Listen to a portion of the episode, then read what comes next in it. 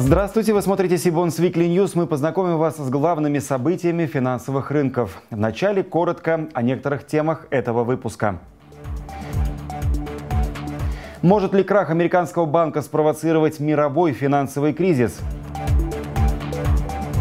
Экспресс-обзор долгового рынка стран СНГ. В России впервые выпустят золотые корпоративные бонды – как правильно инвестировать в еврооблигации? Мнение эксперта.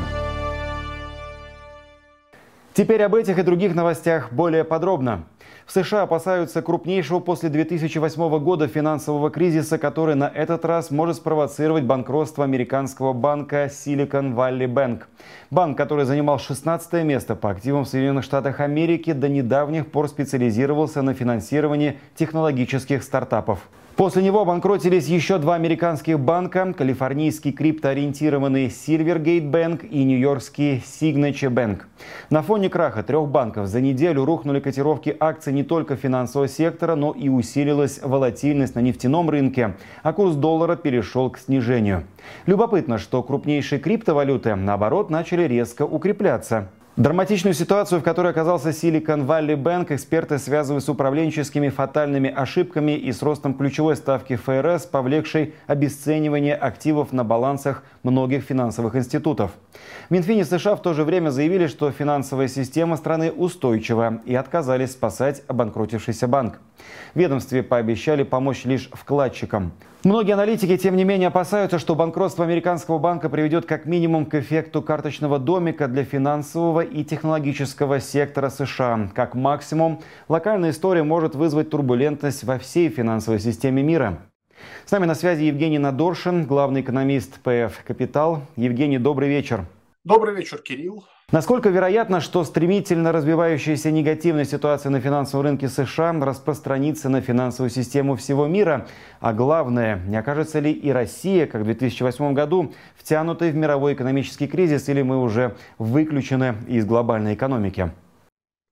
А, ну, смотрите, а, несколько ремарок. А, вот то, что произошло на прошлой неделе, а это именно банкротство двух банков, ну, точнее, передачу их под внешнее управление агентству по страхованию э, Соединенных Штатов Америки, это вот как раз не тот случай, как Lehman Brothers в 2008 году, и они сами по себе кризис, скажем так, стартовать не могут. Э, причина очень проста. Это региональные игроки, хоть один из них и большой, но все же не того масштаба и не той уровня включения включенности, скажем так, во взаимодействии в финансовом секторе, чтобы вызвать такие, э, скажем, глобальные последствия, которые вызвал Lehman Brothers. Ну, к тому же, Lehman Brothers работал на весьма проблемном сегменте рынка, который уже давал, так сказать, о себе знать до его банкротства. А, собственно, здесь такого, похоже, не наблюдается. А, поэтому э, первый момент следующий. Вот то, что произошло на прошлой неделе и то те решения, которые приняли американские регуляторы, скорее э, говорит о том, что эти события могут быть изолированными и сами по себе тяжелых последствий не запустят. Но если это были всего лишь первые ласточки, говорящие о существенных проблемах в финансовых секторах, обращая внимание США и еврозоны, довольно неплохо видно, что в Европе инвесторы, причем местные в первую очередь, тоже нервничают. В Америке тоже больше переживают местные, а не внешние игроки. А, и вот если мы видели первых ласточек, и за ними последуют другие, то это может стать началом финансового кризиса, но он будет вызван не банкротством этих банков, а теми проблемами, которые накопились за годы многочисленных количественных и масштабных количественных смягчений, и которые, к сожалению, да, вот просто выйдут наружу, ну вот вслед за этими банкротствами. То есть не причина, а всего лишь признак наблюдающихся проблем. Об этом, к сожалению, мы, видимо, будем узнавать позже, прямо сейчас непонятно. Что касательно изолированности России, то тут все просто. Через торговые каналы мы еще очень сильно зависим от внешнего мира. Поэтому если в мировой экономике начнется рецессия, то через цены на сырье российская экономика это почувствует там с лагом буквально в 1-2 месяца. Продолжим наш выпуск рубрикой «Экспресс-обзор», в которой мы рассказываем о динамике государственных и корпоративных облигаций за прошедший месяц. На этот раз мы поговорим о долговых рынках стран СНГ. В качестве эксперта сегодня выступит специалист отдела долговых рынков России и стран СНГ группы компаний «Сибонс» Владислав Иванов. Влад, привет, и тебе слово. Добрый вечер, Кирилл. В этот раз хотелось бы начать с освещения рынка Грузии. В прошлом месяце там прошли размещение пяти выпусков Минфина, два долгосрочных выпуска с погашением в 28 и в 30 годах на общую сумму 150 миллионов лари, и три выпуска краткосрочных с погашением в течение года на сумму 60 миллионов лари.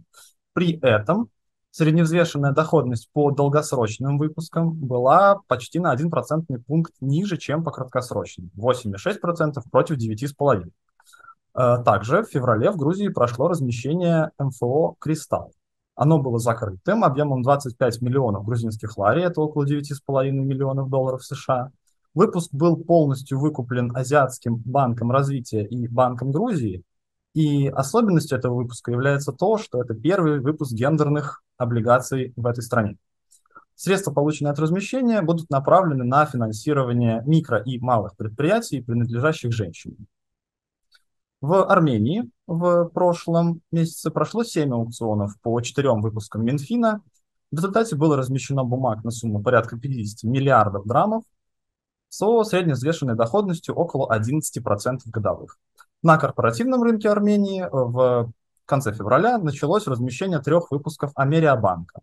Два выпуска в долларах по 25 миллионов долларов, каждый с погашением в 2025 и в 2027 году, и один выпуск на 10 миллионов драмов с погашением в 2025 году. Прекрасно, что ты заканчиваешь свой рассказ именно Армении, потому что мне бы хотелось напомнить нашим зрителям, что завтра в Ереване состоится наша первая конференция, посвященная работе именно рынков капитала этой республики. На мероприятие уже зарегистрировалось более 200 человек. На следующей неделе мы расскажем, как прошла конференция и обязательно представим интересные интервью со спикерами. Не пропустите. И вновь о гендерных бондах. 7 марта, накануне Международного женского дня, британский банк NatWest Group разместил социальные облигации с целью финансирования предприятий, руководителями которых являются женщины. Объем размещения составил 500 миллионов евро. Спрос на облигации на первичном рынке превысил предложение в три с половиной раза. Этот выпуск представляет собой первые гендерные облигации, выпущенные европейской компанией. По данным исследования, проведенного NatWest, всего 33% частных частных предпринимателей Великобритании – женщины. И доведение этой доли до 50% позволило бы увеличить ВВП страны на 250 миллиардов фунтов стерлингов. Ранее, 8 марта 2021 года, подобный выпуск уже осуществлял Bank of Montreal, разместив облигации на 750 миллионов канадских долларов на внутреннем рынке. Целью размещения также являлось финансирование малого бизнеса с женщинами на руководящих постах. К нам присоединяется управляющий директор ИК «Септем Капитал» Денис Козлов. Денис, добрый вечер. Кирилл, добрый вечер. Как вы считаете, такие облигации – это лишь дань западной моде, повестке, которая зациклилась на гендерных вопросах, или все-таки за такими инструментами будущее? Пока это выглядит больше как э, маркетинг, потому что есть определенный запрос э, в обществе э, на а, такие облигации. И если мы посмотрим на доходность облигаций, которые выпустил в марте банк NatWest, они э, ниже примерно а, по доходности на полтора процента, чем обычные облигации этого же банка. А, то есть они составляют сейчас примерно 4,3% в евро. И э, если посмотреть на облигации этого банка с такой же дюрацией, то есть 28 год, э, там доходность составляет 5,6-6,0% в евро. Интересно отметить, что сам банк NatWest э, возглавляет э, женщина Элисон Роуз, и, наверное, в этом нет ничего удивительного, что NatWest выпустил такие облигации а, и получил неплохой спрос. С другой стороны, если мы посмотрим на тенденции, которые в мире вокруг ESG а, облигаций сейчас формируются, можно отметить, что не всем инвесторам нравится а, то, что такие облигации имеют меньшую доходность. Например, сейчас Сенат США проголосовал за законопроект, который отменяет требования к управляющим фондам ориентироваться на ESG и возвращает требования ориентироваться на доходность для э, своих клиентов. Были уже случаи, когда управляющие пенсионных фондов в Штатах отказывались э, от работы с определенными э, управляющими компаниями с определенными фондами, которые заявляли о том, что они будут ориентироваться на ESG-повестку. Дело в том, что доходности по ESG-повестке ожидается, что они будут ниже, но не все управляющие этим довольны. То есть все-таки доходность ставится многими инвесторами на первое место, а ESG уже на второе. В России эмитенты пока не выпускают гендерных облигаций, но тоже готовы предложить интересные варианты долговых ценных бумаг. Так, холдинг «Селегдар» готовится к выпуску бондов, номинал которых будет установлен в золоте. Такие инструменты характерны для рынков облигаций Турции и Индии. Для нашей страны это пока необычный прецедент. Из параметров выпуска пока что известна только периодичность выплаты купона «Квартал». По поводу ставки официальной информации пока нет, но опираясь на риторику руководства компании, можно сделать вывод, что кредитование золотом будет происходить по существенно более низким ставкам, чем традиционные облигационные займы. Известно также, что номинал одной облигации составит 1 грамм золота. Денежный эквивалент номинала будет рассчитываться в рублях на основе учетной цены на золото, установленной Банком России. Расчеты при первичном размещении бумаг, выплате купонного дохода и погашении таким образом будут осуществляться в рублях на основе учетной цены на золото. Организаторами выступят «Газпромбанк» и инвестиционный банк «Синара». В чем преимущество и возможные недостатки бондов, номинированных в золоте? Ответить на этот вопрос мы попросили руководителя отдела анализа долгового рынка компании «Открытие брокер» Владимира Малиновского. Владимир, добрый вечер и вам слово. Добрый вечер, Кирилл. Вы знаете, новые облигации Селегдара напоминают мне сразу два других а, финансовых инструментов, которые уже обращаются на облигационном рынке. Во-первых, это ОФЗ-линкеры. А, как вы помните, в их структуре номинальная стоимость бумаги привязана к изменению инфляции в России, а у Селегдара вместо инфляции выступает цена на золото, но, по сути, облигации с этой точки зрения достаточно похожи. Второй инструмент, с которым я хотел бы сравнить, это а, появившиеся в прошлом году и ставшие достаточно популярными облигации в юанях. А, похожи же они тем, что а, на момент э, выпуска держатели э, базового актива, то есть э, юани, например, в прошлом году практически не имели хороших, интересных доходных способов для размещения своих активов. В настоящее время это также актуально и для золота. Все мы понимаем, что в портфелях инвесторов – а, наверное, золото должно а, там, наряду с валютой а, составлять определенную часть портфеля. Это, в принципе, глобальная турбулентность э, финансового рынка э, это подтверждает. Ну и, конечно, иметь золото хорошо не только на металлическом счете или купив его на бирже и не получая ничего за это, но и собственно, получая определенный процент, получая определенный купонный доход, а, как это а, предполагается по облигациям Селегдара. Поэтому, мне кажется, вот э, спрос э, со стороны инвесторов э, текущая ситуация, наверное, даже добавит сделать эти облигации интересны для широкого круга как физических лиц, так, возможно, и юрлиц, различных паевых инвестиционных фондов. Продолжим тему облигационных размещений нашим традиционным дайджестом. И начнем его с предстоящего выпуска юаневых облигаций, эмитентом которых на этот раз выступила Роснефть. Сбор заявок на десятилетние бумаги объемом 15 миллиардов юаней компания провела 15 марта. По итогам букбилдинга ставка купона установлена на уровне 3,5% годовых. По выпуску предусмотрена оферта через один год. Расчеты при выплате купонов и погашение облигаций будут осуществляться в китайских юанях с возможностью выплат по решению эмитента или по запросу инвесторов в безналичном порядке в рублях. Техразмещение запланировано на следующую неделю, 20 марта. Отмечу, что Роснефть уже выходила на долговой рынок с юаневыми бондами в сентябре прошлого года. Тогда компания разместила десятилетние облигации с офертой через два года объемом 15 миллиардов юаней по ставке 3,5% годовых. Сегодня началось размещение облигаций ВЭБ РФ с плавающей ставкой купона.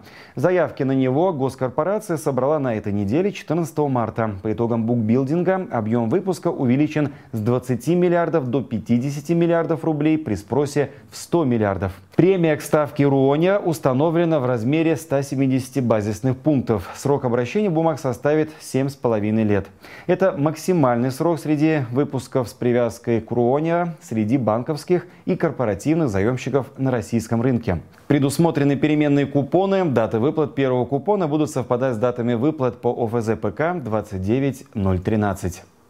Сегодня же началось размещение дебютного выпуска облигаций компании «Бизнес Альянс». Сбор заявок на выпуск объемом 500 миллионов рублей прошел 14 марта. По его итогам ставка купона трехлетних бондов установлена на уровне 14,85% годовых. Купоны квартальные, предусмотрена возможность досрочного погашения по усмотрению эмитента и по требованию владельцев облигаций. Подробнее о деятельности компании и ее дебютном выпуске вы можете узнать из нашего онлайн-семинара с бизнес-альянсом. Ссылку на его запись вы найдете в описании к этому видео.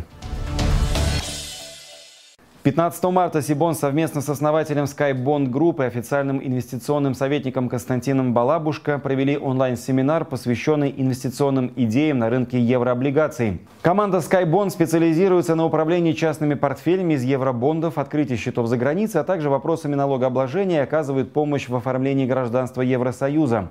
Средняя доходность портфелей из еврооблигаций клиентов SkyBond в 2022 году составила от 4,7 до 7,5% годовых в долларах, при том, что индекс надежных корпоративных облигаций по итогам 2022 года просел более чем на 19%, так же как и индекс S&P 500. В ходе семинара Константин Балабушка рассказал, что сейчас происходит на рынке еврооблигаций, какие возможности сейчас открыты для инвесторов, а также прокомментировал основные изменения валютного законодательства, которые коснулись инвесторов в Швейцарии и на Кайманах. Экономически эффективнее да, и интереснее сейчас э, ставка именно по долларовым инструментам, а с, учетом, а с учетом того, что у нас есть ожидания по дальнейшему повышению, да, э, это еще добавляет определенные как бы премию в ценах на банды. Поэтому э, если выбирать между текущей доходностью в юанях около 4% по облигациям, там от, 4, от 3 до 4, да, и ставками и доходностями, которые сейчас предлагают евробанды, э, ну, просто во внешнем контуре, обычные евробанды, не замещающие ничего, да, традиционные, э, то там, конечно, доходность интереснее. Она находится в районе, э, ну, от консервативных там 6 да, до более-менее, где можно взять на себя риск, там, доходит до 10. Вот, поэтому тут уже как бы сам для себя э, каждый решает, что ему интереснее. Но, конечно, как правило, выбирают в сторону больше, более высоких номинальных ставок. Запись онлайн-вебинара с Константином Балабушко уже доступна на нашем канале. Ссылку вы найдете в описании к этому видео. Добавлю, что сегодня мы провели еще один онлайн-семинар в преддверии нового облигационного выпуска. Мы побеседовали с представителями группы ВИЗ. Это российский инфраструктурный холдинг, один из лидеров рынка государственно-частного партнерства. Представители эмитента рассказали о финансовых показателях компании, об адаптации бизнеса в условиях пандемии и санкций, о последних важных изменениях на рынке капитала и, конечно же, о ключевых параметрах предстоящего выпуска. Запись онлайн-семинара будет опубликована на нашем канале в понедельник.